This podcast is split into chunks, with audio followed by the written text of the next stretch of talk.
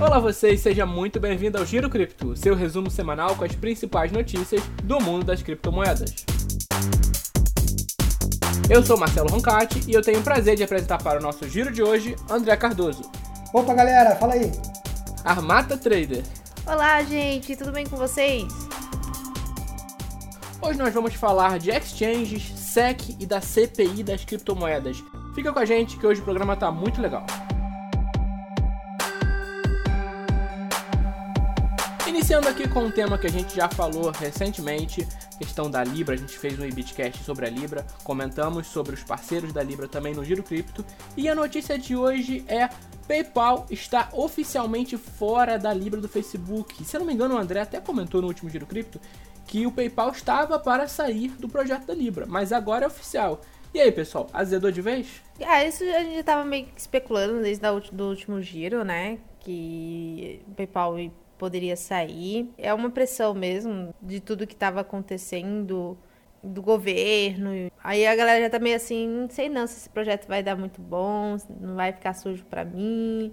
Melhor ficar um pouco longe disso daí. Se der bom, quem sabe eu volto. Acho que é mais ou menos isso que as grandes empresas estão especulando no momento, né? É, realmente o PayPal aqui ele tá meio que abandonando o barco aqui, mas por questões tradicionais, ele não quer abandonar a parte que ele já tem conquistado em relação a pagamento, em relação ao meio financeiro. Então, para não ficar mal com, com o governo, com os meios tradicionais, o PayPal ele decidiu deixar esse projeto aí em aberto, talvez em stand-by, e quem sabe no futuro, né, ele volte a aderir a essa ideia. Assim como o Mastercard avisa, o PayPal está tentando manter um bom relacionamento com os órgãos do governo, com os órgãos reguladores também. Nesse sentido, a gente começa a perceber a Libra ficando um pouquinho mais isolada, embora ainda tenha um número grande de parceiros, a gente chegou a comentar isso. Não é uma parceria muito certa, porque muitas dessas empresas não entraram com capital ainda e podem sair a qualquer momento. É uma coisa que a gente já estava meio que esperando, né? Quando você tem um Estado em cima e, e, você tem uma representatividade no mercado como o PayPal, como o Mastercard, o Visa, eles tendem a recuar a primeiro modo, né? Assim, primeiro momento, assim. E depois que eles falam assim, não, é, eu acho que tá valendo a pena, quem sabe, né? Foi é, igual a Cielo, né? Agora, agora você consegue fazer pagamento com criptomoeda com a Cielo, mas todo mundo sabe que foi um, foi duro convencer a Cielo aí a, a fazer essa parceria e tudo mais. Sim, só para um esclarecimento, oficialmente o PayPal é a primeira empresa a abandonar a Libra. A Visa e a Mastercard estão para abandonar, isso está em processo, já foi muito noticiado, mas oficialmente ainda não teve uma nota dizendo que eles estão fora do projeto, mas eles vão sair. Oficialmente o PayPal é o primeiro.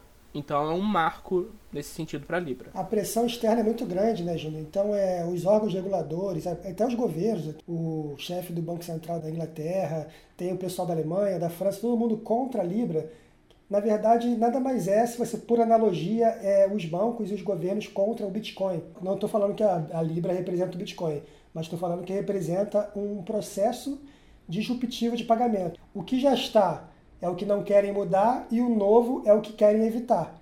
Então o PayPal está nessa pressão externa aí, pô, nós estamos consolidados no mercado tradicional, como é que eu faço para agradar os dois lados? Não consigo. Então eu saio, eu pô, peço substituição assim, alô, é outra eu peço para sair aqui por enquanto, fico de stand-by, saio aqui da Libra e mantenho o que eu já alcancei com sucesso no mercado tradicional. Só que essa pressão é uma pressão que a gente sabe que mais cedo ou mais tarde eles vão ter que ceder de alguma forma, ou para a Libra ou para alguma outra criptomoeda forte que venha com uma proposta parecida.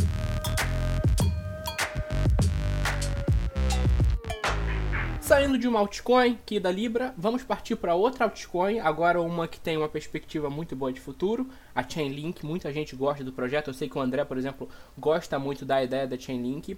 A Chainlink, em 24 de agosto, chegou a um fundo de 1 dólar e 51 centavos, para logo depois, pouco mais de duas semanas após, no dia 9 de outubro, chegar a quase 3 dólares. A notícia é 5 razões para a alta de mercado da Chainlink. Está agora em processo de correção, mas eu quero saber de vocês. Primeiro, vamos lá. O que é a Chainlink e por que as pessoas estão apostando tanto nela? Bom, então, a Chainlink ela visa a criação de um mecanismo de liquidação fora da cadeia. Ou seja, instituições tradicionais como bancos, como governos, como meios de pagamento, eles podem se comunicar com blockchains bem como abrir um protocolo entre as cadeias. A Chainlink faz esse meio, ela faz essa ligação. Então, é, ela tem várias propostas, não só essa, ela pode ser também um, um oráculo para trazer ativos, para trazer informações, conteúdos do mundo real tradicional para o mundo cripto. Então, a Chainlink tem um projeto bem interessante e está fechando parcerias bem interessantes. Por exemplo, um dos motivos que dessa alta da Chainlink é a parceria com a Swift, que é o principal sistema de pagamento entre os bancos. Então, é, essa parceria já é antiga, desde quando a Chainlink começou, ela já fala dessa parceria, mas parece que ultimamente no Twitter deu uma acordada nessa parceria falando sobre ela. Então, esse Twitter novo da, da Link aí falando da Switch, ele manifestou um interesse maior entre os compradores. Então, a Chainlink é um projeto bem interessante e eles prometem que vão chegar a buscar o valor, né, o preço lá do ETH, do Ethereum, né? Seria uma concorrente então da Ethereum? Não é uma concorrente direta, né? Não é a proposta não é a mesma que a Ethereum. Então não é concorrente da Ethereum. Seria concorrente de quem assim mais próximo? Eu poderia falar que talvez seria um concorrente da Ripple. Porque tem ideia de pegar o mercado tradicional para o mercado de cripto, né? Exatamente, no, no, meio de pagamento, no caso, né? No meio de pagamento. É, a Ripple tenta pegar o meio bancário, né? Que dá no mesmo, em teoria. É, ele tem o lance também dos contratos inteligentes, igual a Ethereum, tem infraestrutura, ele faz a, a intermediação com ativos do mundo real, isso é muito bacana, fazer esse oráculo aí. E tem a interoperabilidade entre blockchains. Só que ele não é bem um meio de pagamento, ele não, não é propriamente para isso. Então ele não é um concorrente direto da Ripple. Ele é um sistema, na verdade ele é um ecossistema que, que pretende, ele fazer várias coisas. Nessas várias coisas, eles estão fechando parcerias muito legais. Por exemplo, ele fechou uma parceria há pouco tempo com a Binance. A Binance, ela considera a Link uma moeda tão promissora que ela entrou na listagem da Binance sem taxa. E a listagem da Binance não é baratinha, não. Pelo que eu sei, pelo menos a última vez que eu ouvi falar sobre taxa de listagem na Binance, acho que a última foi cerca de um milhão, alguma coisa assim. Um milhão de dólares. Então é uma taxa impressionante. Por exemplo, na, na DEX da Binance, para listar, a última que eu fiquei sabendo também é 100 mil dólares. O legal da Binance é que essa taxa de listagem ela é toda convertida em projetos sociais, em caridade e tal, essas coisas, segundo eles, né? Não, não consigo auditar isso para saber se é verdade. Mas o legal é que eles falam isso, que essas taxas são convertidas em projetos sociais. Mas, pô, para uma moeda entrar por mérito próprio, sem taxa de listagem, na Binance, que é uma das maiores do mundo, então alguma coisa por trás dá uma, uma certa credibilidade para a moeda, né? Pro ativo. E a Link, ela bateu, chegou a bater o topo histórico, né? Bater ali próximo à região de topo histórico, né? O topo histórico dela não era em mais de 5 dólares? Em BTC, paridade de BTC. Ela bateu o topo histórico. Porque na paridade de BTC que eu tô comentando, porque no mercado do, né, no nosso universo, no universo cripto, isso é muito mais representativo do que em dólar, né? Normalmente a galera questiona muito. Você pode estar tá custando X, mas em Bitcoin. Ah, tá valendo Y, né? Então não é essas coisas todas. E chegar a esse nível pelo, pela quantidade de tempo, né? Foi um tempo muito curto e muito representativo ela fez ali um movimento bem claro de análise técnica, que não vem em questão aqui. Mostra que ela veio com força para mostrar, olha, gente, eu existo, eu tô aqui. Lembrou muito altas, muito parecida com a Dash, com a Ethereum, lá em 2017, né? Tá bem, foi bem interessante mesmo. Teve uma alta aí de mais de 80%, né, quase. É, e o interessante que a, que a Armata está falando, o topo histórico da Link, ela foi agora em julho. E agora, há um dia atrás, ela chegou muito próximo desse topo histórico aqui no Bitcoin. Ainda está no movimento de alta, que pode buscar ainda esse topo histórico, ainda essa semana talvez. Mas realmente, ela está numa evolução muito grande, cara. E os projetos que estão fechando parceria com ela falam por si só, né?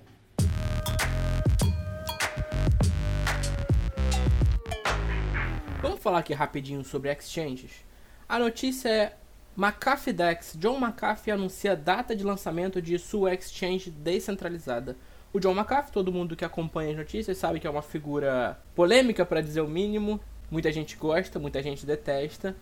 Mas antes da gente falar um pouquinho sobre essa exchange, queria que o André explicasse, por favor, pra gente o que, que é uma exchange descentralizada.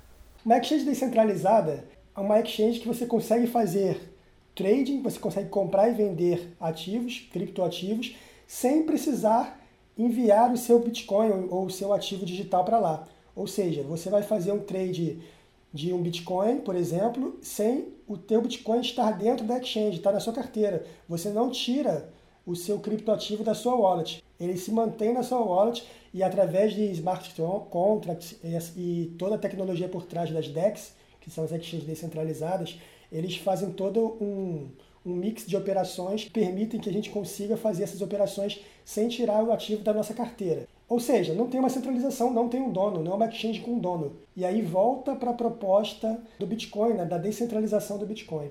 Então isso é uma exchange descentralizada. As DEXs, acho que uma das pioneiras né, foi a Waves que fez, não foi? Foi sim, falei dela hoje, inclusive, na, no nosso card da Waves, foi bem legal. O interessante dela é que você não precisa de documento, você pode colocar, na, no caso da Waves, né, na wallet da Waves, né? Então, você instala a, a carteira da Waves e já tem a Dex ali para você trabalhar dentro dela sem precisar... É uma coisa bem descentralizada mesmo, que é a ideia, eu acho que é, é a ideia que, que Satoshi queria, né? Na verdade, ele queria um pouco mais, né? Não queria que a gente nem fizesse esse tipo de coisa, fizesse uma transação entre pessoas. Mas, como a gente gosta de especular, né? A gente gosta de trabalhar investimento para cima e para baixo, comprar e vender, as DEXs no ponto mais é, libertário, mais descentralizado, é o mais interessante. E é legal ver a Binance querer fazer esse tipo de coisa também. Não sei, acho que não sei se é na Dex que você consegue trabalhar dentro da wallet, né? Sim, na Dex. A Dex da Binance ainda não está muito madura. Mas, cara, é, é, fantástico e eu acho que é a tendência, né? Eu acho que isso aí é o futuro. É exchange descentralizada para comprar e vender, para você entrar e sair da operação, eu acho que é o futuro, porque realmente você não vai depender de um, de um terceiro, não vai depender de um intermediário para você fazer suas transações. Eu acho que é o futuro da, das exchanges, tá? E acho que no Brasil tem, se tem, acho que tem uma exchange no Brasil que está se tornando descentralizada, mas ainda não é nada demais. Uma outra descentralizada que tem também, além da Binance e além da Waves, é a Zero X, né? Também tem um sistema bem interessante de descentralização. Então elas estão brotando por aí. Eu estou doido para ver uma tecnologia das, das grandes, né? Da, da Coinbase, da BitMEX, da Kraken, para fazer uma exchange descentralizada, que aí o negócio realmente vai bombar. E essa exchange do McAfee, ela foi lançada na segunda-feira. Teve um hype um pouquinho grande em cima dela, porque o John McAfee é uma pessoa bem popular na internet. Na próxima semana a gente deve fazer uma cobertura para entender se está funcionando bem, como está o volume na exchange, se está funcionando tudo perfeitamente, porque nesse começo ainda tem muito hype, então vamos aguardar um pouquinho, mas já está no ar em versão beta. E o McAfee ele é meio totalmente libertário, ele é contra o governo, contra a taxa, contra o KIC, e ele fala que na, na DEX dele não tem nenhum tipo de inserção de documento, de nada, você pode entrar completamente. Eu acho que nem e-mail, Júnior, se eu não me engano, acho que você entra direto com a wallet, tem que ver direitinho como é que funciona. Eu acho que é isso mesmo, mas isso não atrapalha a questão de combate à lavagem de dinheiro, por exemplo? Isso aí é a parte aí é mais pessoal. A combate à lavagem de dinheiro é um ponto que um outro ator vai se preocupar. A preocupação daquele ator ali é fazer uma transação descentralizada, é fazer com que as pessoas possam trocar os seus ativos de forma descentralizada, sem precisar de um intermediário de confiança, né? de um terceiro fator ali que autentique as transações. Por exemplo, nós temos casos aqui, o GBB com a Negocicoins com a TMBTC. Quem tinha dinheiro lá e nem participou daquela arbitragem infinita perdeu de qualquer jeito. O ativo que ele tinha estava numa exchange centralizada deu problema na centralização, na, na exchange, quem estava com dinheiro lá perdeu. E querendo ou não, né, no momento que você tem algo centralizado, você tem algo com custódia, né? Na Dex não, na Dex ela não tem essa custódia do seu ativo, né? Até porque normalmente se trabalha dentro de uma wallet, né? É, eu acho que esse é o caminho, Armato. Eu acho que o lance de não ter custódia, ele tende a ser o caminho das pessoas que querem empreender na área de investimento com criptoativos. Eu acho que você não tem que ter custódia. Eu acho que a pessoa vai ter que investir na tecnologia através das APIs para trabalhar direto na carteira dos usuários, do, entre aspas, dos clientes, né? E não ter a custódia desse cliente. Eu não quero que você coloque os seus bitcoins na minha empresa, no meu sistema. Eu quero que você trabalhe com seus bitcoins na sua carteira e a gente vai ter programas, robôs, sei lá, alguma coisa que consiga manipular os dados e fazer as operações direto da sua carteira sem precisar tirar da tua carteira.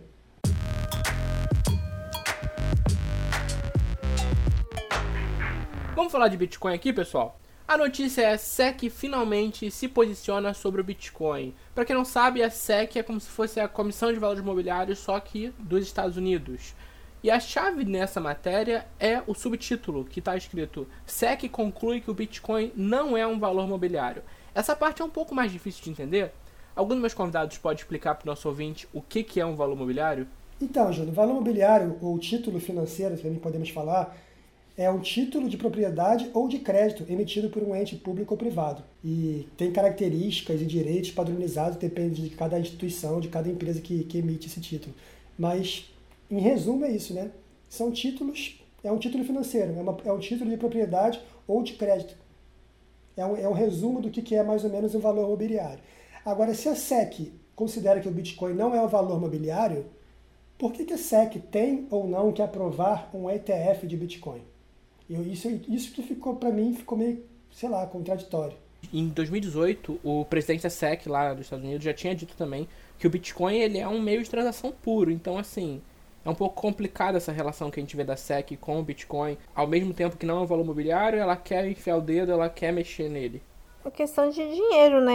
Se você libera um, uma coisa dessa no mercado, Apesar de que a gente viu a BACT aí, a gente viu a CME, que o mercado financeiro não tá tão assim afim da gente, não, não no primeiro momento, né? Mas isso é para limitar mesmo. Olha, isso aí é um patinho feio que pode virar cisne, talvez, mas agora não. Quem sabe mais para frente. De modo geral, o ouvinte pode entender que essa é uma notícia positiva para o Bitcoin? É, uma notícia positiva, porque se a gente fizer uma analogia com o Brasil, essa analogia teria um sentido que o Bitcoin não tem nada a ver com a CVM, né? E não tendo a regulação, não tendo a regulação não, porque o Bitcoin não tem como ser regulamentado, pelo menos não nesse momento, não dessa forma. Mas não tendo esse órgão, CVM, como um possível regulador, talvez as iniciativas de empreendedores com Bitcoin, sendo Bitcoin não, não sendo Bitcoin um valor mobiliário, pode ser que isso incentive os empreendedores a abrir coisas, abrir empresas e, sei lá, propostas iniciativas trabalhando com Bitcoin sem essa característica de valor mobiliário. Então, se o Bitcoin é um ativo, sei lá, um ativo que não é um valor mobiliário, mas que você só troca, um ativo de troca, que você pode alugar o Bitcoin, alguma coisa assim, e sem ser considerado um valor mobiliário, ou seja, você pode fazer uma, uma operação de compra e venda sem ser considerado um, é, como se fosse um ativo não financeiro, né? Talvez. Pode aumentar esse, essas alternativas dos empreendedores de começar alguma coisa com o Bitcoin. Ainda falando de SEC, a gente vai para a segunda notícia referente ao Bitcoin, que é SEC rejeita pedido de ETF de Bitcoin na Bitwise. Antes de falar da notícia, vamos explicar também, como a gente explicou agora dos valores imobiliários, o que, que é uma ETF, André? Uma ETF é como se fosse um, um, um, fundo, um índice, um fundo de índice, é um índice de ações. É tipo SPX 500, uma coisa assim? Tipo isso, é tipo isso. Ele pega as maiores e faz um índice, aí seria o ETF, seria tipo um... um... Isso, é como se fosse um fundo de índice. Eles buscam obter o retorno com base em determinados índices de ações. No caso tradicional, no caso de uma ETF de criptoativos, seria um índice de criptoativos. Então eu posso ter um índice que tem as 10 maiores criptomoedas do mercado em market cap, sei lá, Bitcoin, Ethereum, Litecoin, Chain, Chainlink, eu não sei se está entre as 10 e tal, e por aí vai. Coloca as 10 maiores e você faz com as devidas proporções, você cria um ETF de criptoativos. Então o ETF é um índice, é um fundo de índice. Você cria um índice sem isso aí, qual que é a, a facilidade para a pessoa? Vamos supor que você, Júnior, quer investir em Bitcoin, mas também quer investir em várias altcoins como holder. Então você quer comprar ETH, você quer comprar Chainlink, quer comprar Litecoin, e aí uma ETF, ele pode, uma empresa, né, ele pode ter uma iniciativa que ele estude, analise e crie uma ETF com proporções padronizadas de cada ação, formando um índice só. Então é mais ou menos isso. É mais ou menos é, isso que a galera faz quando trabalha índice Bovespa, índice SPX 500. Exatamente. Agora imagina um índice lá com, sei lá, 50% Bitcoin, 30% ETH e tal, tal, tal. Você coloca os percentuais nesse índice todo e lá no final esse índice vai dar um, o total dele, a média ponderada, vai dar um mais ou um menos. Assim, eu, claro que eu não criei uma empresa que, que vai criar um ETF. Com 20 criptoativos, no início do ano eu criei alguma coisa parecida com proporção, tá? É, Bitcoin tem mais proporção, na verdade nem tinha mais, o Bitcoin era o segundo, era o segundo nível. O que tinha mais proporção era, se eu não me engano, era BNB, acho que é Cardano e tinha mais uma que tinha proporção a mais que o Bitcoin na, na, na minha que eu criei, na minha carteira, tá? Então eu criei uma carteira com proporção com várias criptomoedas. Mal dizendo, é como se eu tivesse criado um ETF para mim, mas na verdade eu criei uma carteira com proporção padrão. Essa decisão da SEC coloca o Bitcoin um pouco mais longe das ETFs, né? A ETF é uma coisa que a gente vê a comunidade pedindo muito, as pessoas têm uma grande expectativa em cima disso. Por que, que os traders de Bitcoin, por que, que os investidores de Bitcoin querem tanto uma ETF? Por que, que eles esperam tanto uma ETF e acreditam que isso possa alavancar tanto o preço do Bitcoin? Então, no mercado tradicional isso é muito comum e facilita muito a vida de um trade, assim. Porque, assim, por exemplo, eu passo muito tempo procurando moedinha, procurando alguma coisa, e quando você tem um índice, você já tem uma correlação entre as moedas, isso facilita muito o seu trabalho, né? Você diminui muito aquilo e hoje o que se faz muito é a galera trabalhar correlações entre grandes moedas, só que você tem que dividir tela, você tem que fazer um monte de coisa, você tem que é, fazer uma correlação de preço, de gráfico com um índice tipo o SPX 500, eu não preciso ficar vendo as 500 mais do mercado americano. Eu, ó, o índice SPX 500 está subindo, está tá caindo, então já tem uma correlação muito melhor, né, um feeling melhor para trabalhar qualquer outro ativo mais separado. Eu acabei dando uma relida aqui, Júnior, na, na notícia anterior. Na verdade, o documento que a SEC emitiu, ela foi em resposta a um caso específico da Cypher Technologies Bitcoin Funding. Tá? Então, a Cypher ela assumiu a posição que o Bitcoin era um valor imobiliário e a SEC discordou, escrevendo que, que acredita que a principal criptomoeda não se encaixa na descrição de valor imobiliário. Só que é um caso específico, eu não sei se ela declarou isso oficialmente, tá? E se ela declara que o Bitcoin oficialmente não é um valor imobiliário, eu acho que ela não deve entrar na função de aprovar ou rejeitar um ETF de Bitcoin, se for o caso, né? Mas isso aí eu estou fazendo uma analogia que a SEC ela tem, entre aspas, o mesmo papel da CVM aqui no Brasil, né? Essa parte, uma parte mais burocrática é a parte que eu, que eu não domino, então eu não posso me aprofundar nesse assunto. A diferença é que a SEC funciona. Sim. A CVM só funciona se ela tiver a fim de funcionar. Né? Ou se ela implicar com você, por exemplo, né? Eu, um dos grandes traders aí do mercado que eu gosto de, de ver, a CVM foi atrás dele, porque ele, isso porque ele não, nem dá cal, nem dá sinal, nem dá nada. Ele só faz estudo, né? Igual a gente faz de manhã na live. E a CVM foi atrás dele, falando que ele tá motivando as pessoas a entrar em operação e tudo mais. É assim, inclusive nas lives, nas, nas operações e nas análises que a gente faz, a gente deixa muito claro que a gente não está indicando investimento, não é uma indicação de investimento. Senão a CVM vem. Né? Aí o cara às vezes está fazendo algo educacional mesmo, totalmente educacional. E a CVM vem atrás. Agora da Unic da vida, não vem. não vem, entendeu? Ai, no AGBB da vida, jamais. No caso da Única até veio, né? Até por isso que deu uma trava lá em relação a ela. Veio um pouco atrasada, né? É, então. Mas enfim, é, isso aí é muito delicado. Essa parte toda de regulamentação, eu não me sinto muito confortável para falar que eu acho que a regulação tem, se tiver alguma regulação em relação a, a Bitcoin, ela tem que ser mínima da mínima, entendeu? Talvez tenha que ter alguma coisa, mas não com a tecnologia Bitcoin, mas sim com as empresas que trabalham com, com ela, né? as exchanges, as OTCs e tal, que trabalham com, com alguma coisa relação, relacionada a criptoativos. Tem que ter uma regulamentação dessas empresas, principalmente se elas fizerem um vínculo com a moeda fiduciária, mas a tecnologia em si, o Bitcoin, a essência dela, acho que não tem que ter. Ele, ele veio para ser descentralizado, para não ter nenhum player, assim, ditando regra em cima dele, entendeu? Então é meio delicado esse assunto porque ele fica um embate descentralização, essência pura do Bitcoin versus burocracia, regulamentação, essas coisas. Né? Mas olha só, descentralização não necessariamente é uma inimiga ou uma opositora de uma regulação, porque é uma coisa que você vai colocar ordem na casa. É, mas entende que geralmente os, os players que fazem as regulações, né, os órgãos reguladores, eles estão vinculados aos meios tradicionais. Então, teoricamente, eles são parte interessada, de repente, que o Bitcoin não evolua no, em tal sentido. Que tal uma autorregulação entre é, grandes é. exchanges, é, players? Exatamente. O, não sei se seria o ideal, mas uma autorregulação da, talvez eu veja com, com bons olhos, assim, com alguma, sei lá, eu veja um pouco melhor do que uma regulação feita por, por um único lado, né? Eu acho que isso é importante para a aceitação do Bitcoin pra, para um público fora do mundo cripto.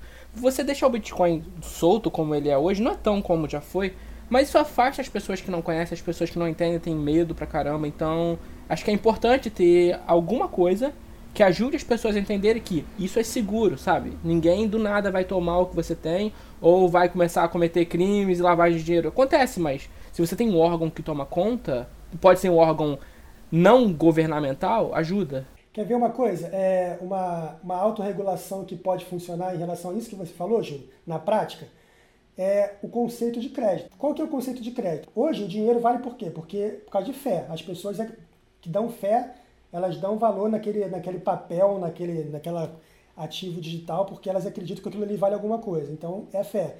O conceito de crédito é a confiança e quanto mais gente fala, acredita e fala, engaja, defende que aquela empresa ou instituição vale aquilo, tem confiabilidade, ela vai ganhando know-how, ela vai ganhando status no mercado. Então, por exemplo, o que, que pode ser feito com autorregulação? Você faz um protocolo em blockchain, com smart contract, tudo direitinho, de, de voto, ou alguma coisa mais elaborada em relação a consenso, mas de votação de empresas que são boas ou não. É como se fosse, eu até brinquei no grupo uma vez, vamos fazer um, um, um KAI, né, que é o Now Your Exchange, conheça a sua exchange. Imagina se tivesse vários padrões de votação, não só da exchange como um todo, mas como várias notas em várias ó, taxas. Qual, essa aqui é boa em taxa, essa aqui é boa em usuário, essa aqui é boa em relacionamento com clientes, essa aqui é boa em quê? E você vai votando. 10 votos não falam nada, mas agora 100 mil votos com, sei lá, 4.5 estrelas, que é o conceito do Uber, que é o conceito dos aplicativos lá no celular, você vai, vai entrar no, no Uber, tem 5 estrelas o motorista, pô, pô, esse cara é legal. O cara já fez 5 mil corridas, tem 5 estrelas, opa, legal. Então ele faz um bom trabalho, deve ser um bom, um bom motorista, um bom profissional. E por aí vai, é mais ou menos esse conceito de crédito que funciona desse jeito. Isso aí pode ser o princípio, talvez, tá? Eu não vou afirmar, princípio, talvez, de uma autorregulação. Um exemplo que funciona aqui no Brasil, por exemplo, é o CONAR. Muita gente pensa que o CONAR é um órgão ligado ao governo, mas o CONAR não é. É um órgão autorregulado, publicitário, pelas empresas de publicidade, pelas empresas que estão fazendo ali o marketing na televisão, na internet. Quando o CONAR determina que uma propaganda deve ser removida da, da, televisão, essa determinação não tem valor de lei. A empresa pode, por exemplo, rejeitar, embora ela não vá fazer, porque há um acordo, há um consenso em que o CONAR deve ser respeitado. Isso foi criado pelos próprios publicitários e funciona muito bem. O governo não tem dedo no CONAR. Quer ver uma coisa interessante, Júnior? E eu sei porque você faz compra lá, então eu posso falar, ó, propaganda grátis de novo, segunda vez, hein? Propaganda grátis, Mercado Livre. Você vai comprar algum produto no Mercado Livre. Você vai ver qual é o status do vendedor, se, sei lá, quantas estrelinhas ele tem, qual, qual, é o, qual é a nota dele. E além do status, você ainda vai lá ver nos comentários positivos e negativos se está tudo bem. Geralmente, o comprador, o cliente atual, ele está migrando para esse tipo de pesquisa, entendeu? E isso aí é, é natural, é orgânico. As pessoas veem, isso aí é, acaba sendo uma prova social, né? E as pessoas vão, ó, pô, esse vendedor aqui tem nota 5, o outro tem nota 3.5, e o preço é igual, o preço é 10 centavos mais caro, vou comprar em qual? Entendeu? Então é mais ou menos isso, é uma autorregulação, só que você pode fazer isso através de blockchain. Você, sim, aí não tem como manipular o voto, você pode votar só uma vez, e por aí vai, você pode fazer N coisas em relação a isso. Fala aí, Armato, eu tô falando muito. Tá falando, ah, tá roubando meu carro, né? Ah! Vocês estão aí todo, todo animadinho. Falou, falou em regulação, né? Vocês ficam tudo. tudo celelepe. tudo, tudo celelepinho, né? É, eu também acredito na ideia do Satoshi de que a gente tem que ser descentralizado, né? Há quem diga que o, o Bitcoin, ele veio, né, da ideia de descentralização, ele veio depois de uma crise de 2008, né? Há quem diga que o Satoshi tenha perdido muita coisa no, na crise e falou assim, não, chega, vou fazer um negócio aqui para nós ganhar dinheiro e ninguém meter a mão. Aí o que a gente quer? Que o governo mete a mão. Por quê? Porque o nosso lado gado muge. É uma loucura. Isso não é legal, né? Mas é, é interessante que o governo acha que a gente não é nada, né? Hong Kong tá aí para mostrar que não é bem assim. Mesmo assim, a SEC e outros, outras, outros métodos de regulação não vê, não vê como alguma coisa assim que precisa ser regulamentado, que precisa ter os nossos olhos. É, é bom porque a ideia da descentralização e é ruim porque os piramideiros fazem a festa, né? Ah, que não tá nem aí, a CVM tá nem aí. Vem aqui, meu tiozão, colocar dinheiro aqui que eu vou te pagar 1% ao dia. E por que, que os piramideiros fazem a festa? Porque eles já entenderam que se eles recebem Bitcoin, e se ele pegar o dinheiro de todo mundo e sumir. Ninguém não é pego. Ninguém vai pego e o dinheiro também. O dinheiro eles podem fazer vários artifícios lá dentro da, das blockchains da vida lá que ele bota para uma carteira, para outra, para outra, para outra e não pegam mais esse dinheiro.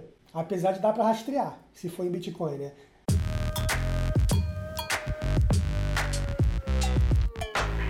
Última notícia do nosso programa aqui, pessoal. Já falar de Brasil agora. Deputado Auro Ribeiro consegue assinaturas para a CPI das criptomoedas. A pergunta que fica é: Acabaram as pirâmides? E agora? Vamos enterrar isso? Como é que funciona? Olha, foi. Ele até conseguiu um número bem significativo de assinaturas, né? Porque realmente a coisa tá feia. Você pisca, tem, tem um piramideiro na sua porta. Tá pior que testemunha de Jeová. Cara, eu ia falar isso agora, velho. O negócio tá, tá assim, pau a pau.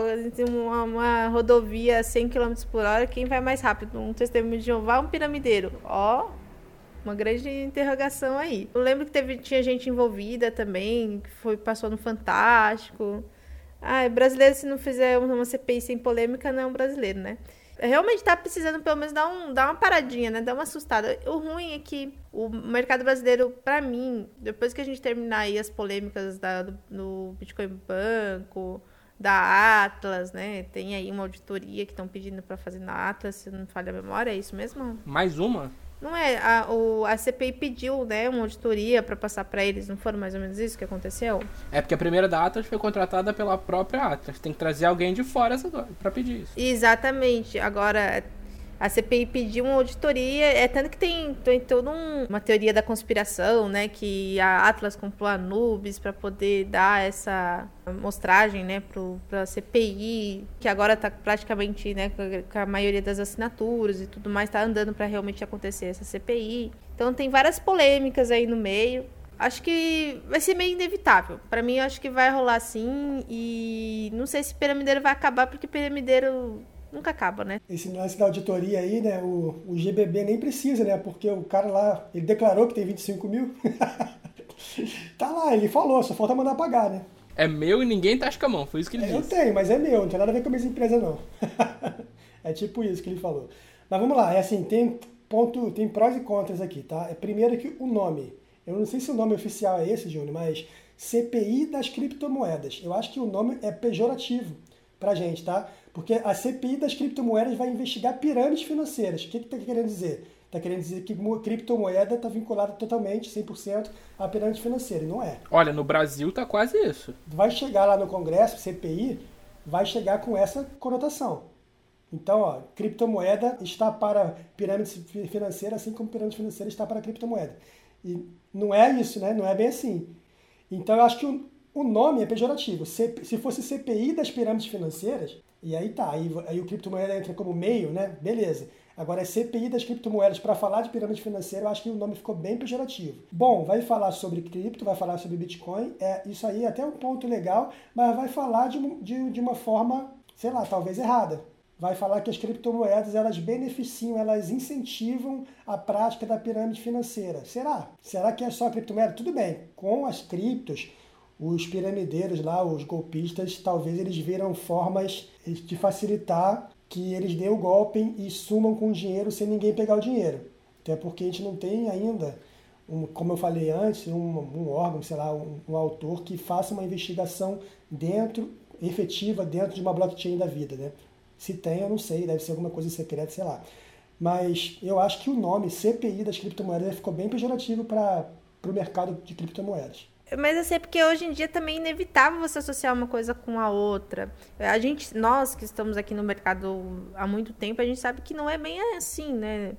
Mas você pega, por exemplo, é um trade simples. Você, você chega na pessoa no mercado financeiro fala assim: olha, eu fiz 18% nessa moeda aqui, sem ser alavancado. Ele vai olhar para você e vai: para, mulher, para com essa coisa louca. E, e, sim, isso acontece. Então, enche os olhos, né? A facilidade que se tem. E aí, aí vem um cara e fala para você que dá 1%, ele acredita que isso é possível. de fato, né? A galera vê muito dessas coisas em grupos, vê em, em outros meios. Aí vem o piramideiro e se aproveita desse momento, né? Desse parâmetro todo. Tá crescendo muito o número de piramideiros nesse, nesse meio, né? Olha, acho que a maioria das pirâmides que cresceram esse ano tem um vínculo com criptomoeda, né? Tem um vínculo com Bitcoin ou com Forex piramideiro se aproveita da ganância das pessoas, né? É, se aproveita da ganância das pessoas. Infelizmente, brasileiro tem. Não estou falando que todo brasileiro é preguiçoso, mas é, entre estudar, é, um, trabalhar e fazer todo um processo, né? Uma curva de aprendizado, tudo aquilo, viver aqui. Não. Pô, tem um cara ali que falou que se eu colocar dinheiro na carteira dele, ele faz 1% ao dia, ou até menos. Agora, uma coisa interessante, eu vi ontem na, na televisão, cara, na Globo, eu tava vendo lá Globo apareceu no comercial uma propaganda de investimento do, do banco, do Banco Santander, eu posso falar porque está na televisão, Banco Santander, não sei o que lá, venha se tornar milionário. O que, que é isso? O que está acontecendo aqui? ninguém bate na porta dos caras porque são banco? Ah, mas é fácil. Você investe 800 mil, daqui a 10 anos você está milionário. Ganhando meio por cento ao ano. Se você investe 800 mil, você já é milionário, né? Mas a questão é, realmente, o pessoal, esse tipo de frase, venha se tornar um milionário, que eu estou falando de um, de um órgão tradicional, é o tipo de gatilho que os piramideiros usam para atingir a ganância das pessoas e levar elas para o lado mal da força. Então, ó, levou elas para o lado mal, vem ganhar 2% ao dia, ah, é impossível. Aí o cara fala, pô, mas o Bitcoin valorizou 120% só esse ano. Aí o cara começa a pensar, começa a refletir, pô, não sei o que, ah, não, dá para fazer e tal. Aí começa a cair naqueles contos, aí vem o outro cara que tá junto com o cara passando com um carrão, o outro vai viajar lá para não sei aonde, nas ilhas, não sei o que. E o cara começa a ver aquela vida, aquele estilo de vida, entre aspas, né? Ah, eu quero ser assim também, eu também quero esse sucesso, blá, e começa. Começa aqueles gatilhos, né, para tentar convencer as pessoas. Mas assim, sabe o que impressiona? E uma coisa assim que todo mundo está se questionando, assim, pessoas que são mais antiguinhas aqui, é que o número de pirâmides entre 2017 e esse ano, cara, não teve tanto de pirâmide em 2017 como tá tendo esse ano. A gente comentou, cara, de 2018 para cá, no último programa, a gente falou, mais do que dobrou em um ano, sabe? É complicado. Sei lá, acho que a galera tá sem dinheiro ou sem dinheiro não tá, né? Porque tem gente aí que colocou muito dinheiro em pirâmide, assim, que você fica, não, você não colocou isso. Tem gente que fala assim, ah, eu só perdi 10 mil reais. Aí eu olhei assim pra pessoa e falei, como assim só, só 10 mil reais? Você sabe o que uma pessoa faz para poder ter esses 10 mil reais? Eu acho que o só só entra na questão se a pessoa tem, sei lá, um milhão de capital e perdeu 10 mil. Se ela tem 20 mil de capital e perdeu 10 mil, ela perdeu quase tudo. E o interessante é tem muito golpista aí. Infelizmente, cara, nós estamos no meio de pessoas que elas querem ganhar fácil, né? Elas querem dinheiro fácil, querem pegar o atalho. A gente vê, Júnior, na Bitcoin, quase toda semana criam um perfil falso da Bitcoin no Facebook e chamam para algum tipo de pirâmide. Quase toda semana e a gente tem que denunciar para o Facebook e tal, faz um monte de coisa lá para denunciar e tal. E além do perfil falso do Bitcoin, eles criam um perfil falso de pessoas seguindo esse perfil falso, chamando e falando que estão recebendo. Então, cara, é incrível isso. E o pior é que é difícil derrubar o perfil, mas para criar outra é muito fácil. É. A gente tem um trabalho enorme para derrubar essas contas e logo surgem outras. Pois é, daqui a pouco o pessoal vai estar tá criando um robô que cria pirâmide. Pô, não é possível, entendeu? É muito complicado. As pessoas, os golpes estão aumentando muito e, cara, como o, o ser humano é ganancioso, ou seja, tem cliente para cair nesses golpes, tem gente para cair nesse, nesse golpe, continua aumentando por conta da, da ambição, da ganância, na verdade, do, da, das pessoas.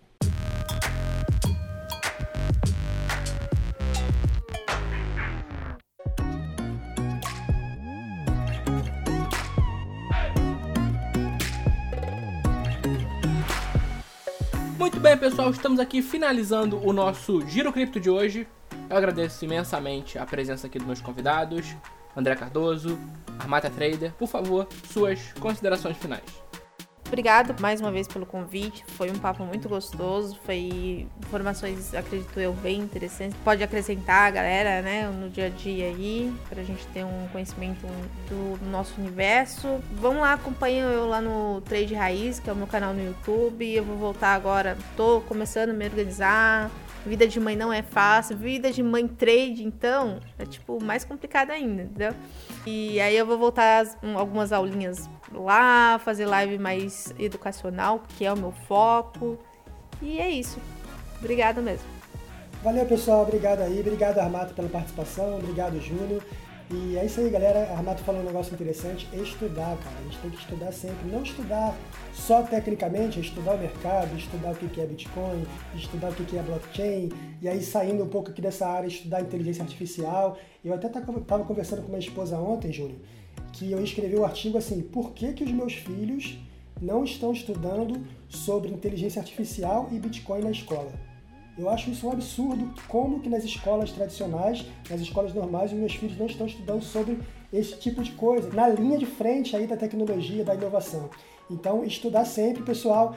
Vamos acompanhar também o nosso grupo no Telegram, arroba TradesBitcoinNow. Muita gente lá bem legal, todo mundo se ajuda, todo mundo conversa, debate várias questões sobre Bitcoin, sobre o mercado e principalmente sobre trades também. E é isso aí, galera. Um grande abraço, muito sucesso e até o próximo podcast. Você, ouvinte querido, não deixe de nos dar seu feedback sobre o programa. Críticas, sugestões são muito bem-vindos. Muito obrigado pelo seu tempo e pela sua atenção. Até a próxima semana, aqui no Giro Cripto.